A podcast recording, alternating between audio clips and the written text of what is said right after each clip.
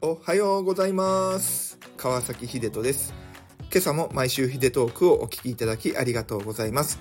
この放送では私 IT 企業出身の衆議院議員川崎秀人が気になる政治ニュースやテクノロジーニュース自分が思っていることなどなどをご紹介してまいります。そしてこの放送は働きたいママたちを応援する事業支援サービスエニママさんを通じてママさんに文字起こしをしてもらっています。ノートとブログに掲載しておりますのでそちらもご覧ください。それでは行ってみましょう。毎週毎週毎週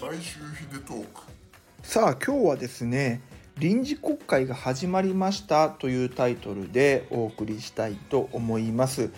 えー10月の20日から臨時国会というものが始まりましたえ臨時ってい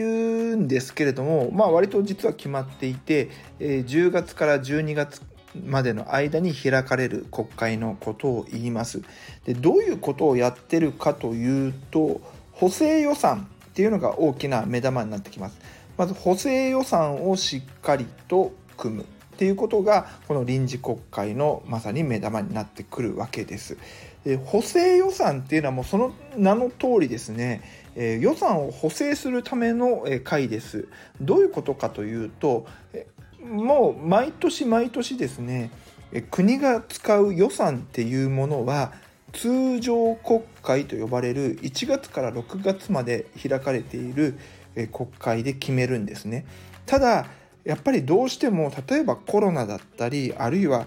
災害だったり、まあ、今回で言えばこのイスラエルの紛争とかねこうした予期せぬ出来事が起きた時には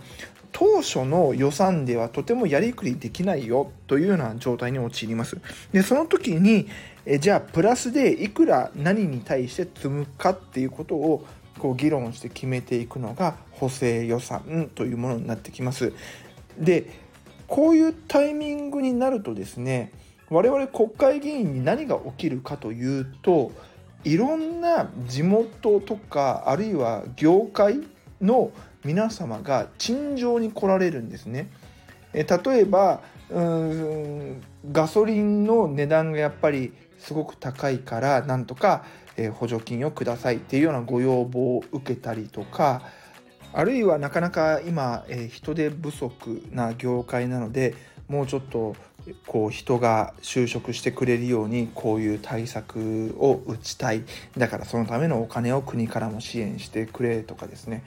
僕がまさにやってる政策で言うと,、えー、と例えばそうですねこう人口減少社会に入ってきたのでやっぱりこうデジタルを使って DX でこうその分をしっかりと穴埋めをしたいっていう気持ちはあるんですけれども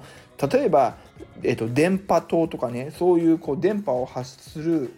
施設インフラが弱いからなかなかこの DX を実行することができないと。だから国からぜひそういう、えー情報通信インフラを設備するための、えー予算が欲しいとかね。こういう要望をいろんな業界団体が、えー毎日ですねわざわざ会社ごめんなさい会社じゃないわ、えーと議員会館まで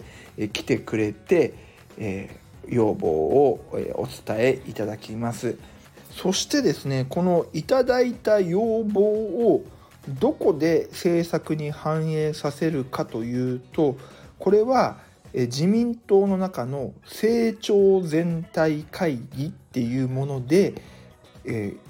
取りまとめを行っています略して成長会議っていうふうに言うんですけれどもまああの政府が基本的なこの政策パッケージっていうものを作ってこれでいいですかっていうものを自民党の方に報告に来てくれるんですね。これは本当に与党ならではのあのありがたみなんですね。事前に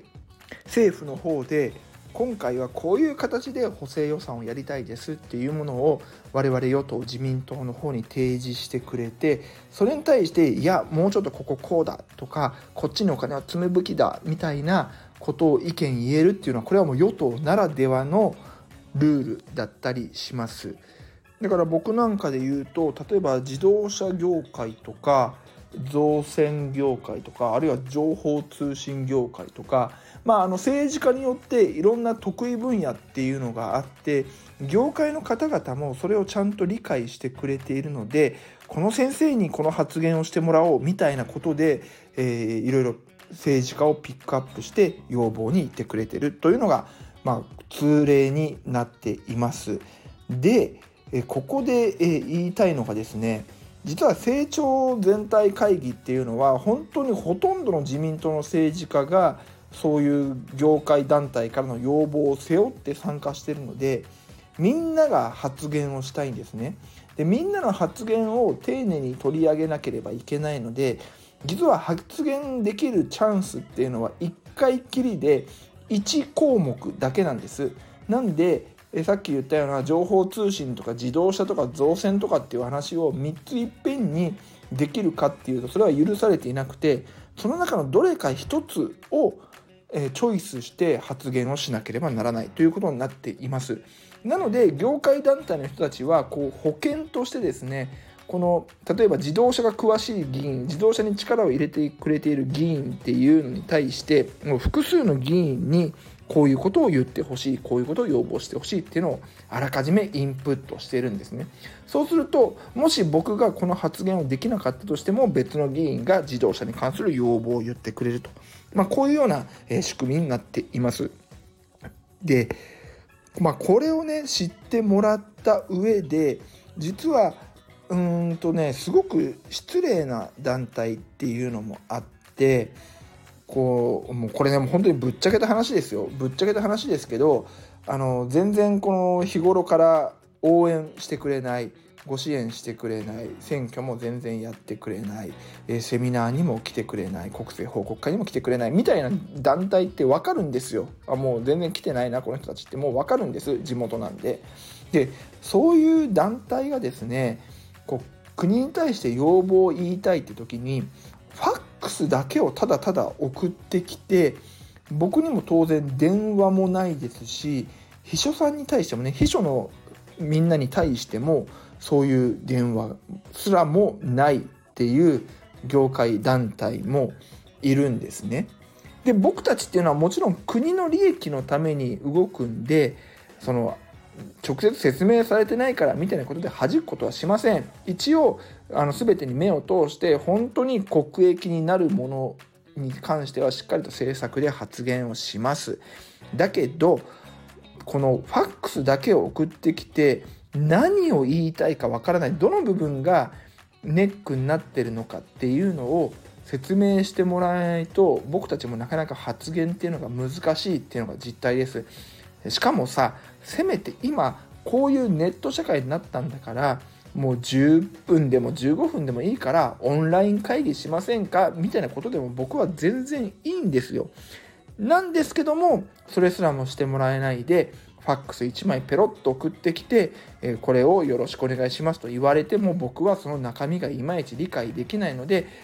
こう無責任な発言はできませんということで僕はその発言は正直断っています。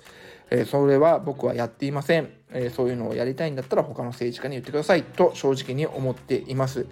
うん、やっぱり政治をやる側としてもですねしっかりと地元の方々の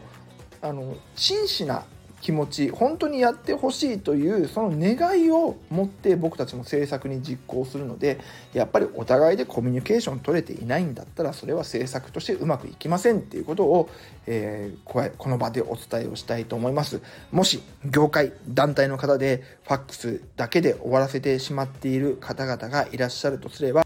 是非あのそのやり方は見直していただいた方がいいんじゃないでしょうか。やっぱりこう多くの要望、うん、陳情っていうのがあるので、えー、それを叶えるためにはお互いしっかりコミュニケーションを取った方がいいと思います。というわけで今週のヒデトークは臨時国会が始まりましたという内容でお話をさせていただきました。皆様今日も一日張り切ってまいりましょう。じゃあね。来週来週来週ヒデトーク最後はお知らせです、えー、10月31日夜8時半からインスタライブを行います、えー、当選して2周年記念インスタライブです。もちろんゲストは石原正隆さんと鈴木英慶さん。3人でいつものようにゆるゆると30分間インスタライブをさせていただきますので、えー、ぜひご視聴ください。